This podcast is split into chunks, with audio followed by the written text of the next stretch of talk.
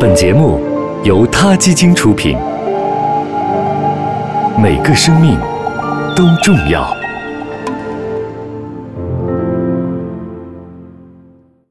欢迎收听今天的他 Radio，获取每天最新节目推送，请关注他 Radio 微信公众号。不仅有音频文字版，还有更多关于动物的精彩资讯哦。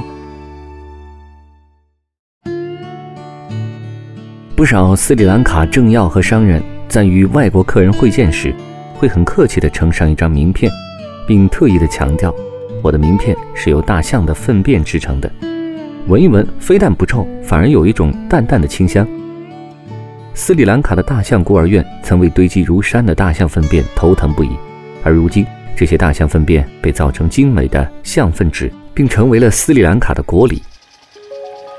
一名斯里兰卡商人经营的一家造纸作坊，正好挨着斯里兰卡的大象孤儿院。孤儿院里收容了近百头与象群走失的大象。最初，这家作坊的原材料主要是挨家挨户收来的废纸和草秸。有一天，商人遇到了大象孤儿院的负责人，负责人正在为每天堆积如山的象粪苦恼不已。他半开玩笑地说：“如果大象粪也能造纸就好了。”当时正在为原材料供应不足而发愁的商人，二话没说，背了一筐象粪回到作坊，让工人加工起来。经过过滤、清洗、粉碎、打浆、筛浆、脱水、压榨、烘干以及压光等制作工序之后，一张张光亮的象粪纸奇迹般的出现了。这一意外的发现使商人兴奋极了。白天在大象孤儿院里看到的那一堆堆象粪，仿佛变成了一座座金山。当天晚上，他决定把自己的作坊注册成为一个纸业公司，并用亚洲象学名中的后一个单词给公司命名，即马克西莫斯。大象孤儿院再也不用为打扫不完的大象粪发愁了。如今，大象的粪便成了珍贵的粪便，甚至人们还开玩笑地说：“哪里有粪便，哪里就有钱。”其实，大象粪便并不是那么丑陋。它颜色金黄，本身也没有什么腥臭的气味。象粪纸成本低，产出却高的惊人。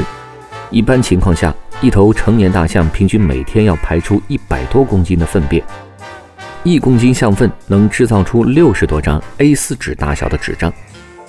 虽然象粪纸里百分之七十五的原料都是大象的粪便，但因为使用了特殊的工艺，产品不但没有臭味，而且手感非常细腻。象粪造纸不仅给大象孤儿院和当地的工人带来了可观的经济收益，而且也给斯里兰卡这个饱经战乱的国家赢得了殊荣。二零零六年，在荷兰举办的世界挑战大赛中，象粪纸以其人与自然和谐共处、有效利用和保护野生动物资源的超人创意一举夺冠。斯里兰卡的象粪纸主要有两种颜色，而这与大象的食物息息相关，一种是深色纸。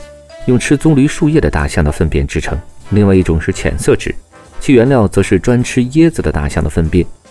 如今，象粪纸已经成为了斯里兰卡人引以为豪的国宝，很多名人政要用象粪纸制作自己的名片，还有不少高级酒店用象粪纸制作成为入住须知和别致的菜单。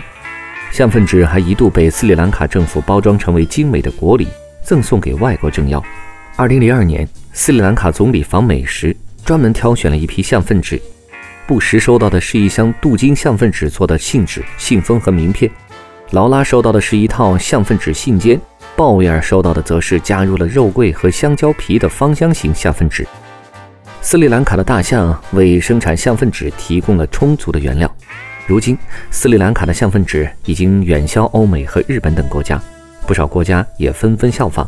泰国也开始用大象粪造纸。美国的动物园也进行了尝试。德国的动物园除了用大象粪便做纸之外，还从象粪中提取出绘画的颜料。和噱头大于实质的象屎咖啡相比，这才是正确的象粪使用方式吧。好了，今天的 t a Radio 咱们就聊到这儿，下期节目再见。t a Radio，中国大陆第一家动物保护公益电台。在这里，我们讲述动物的喜怒哀乐，尊重生命，善待动物。它的世界因你而不同。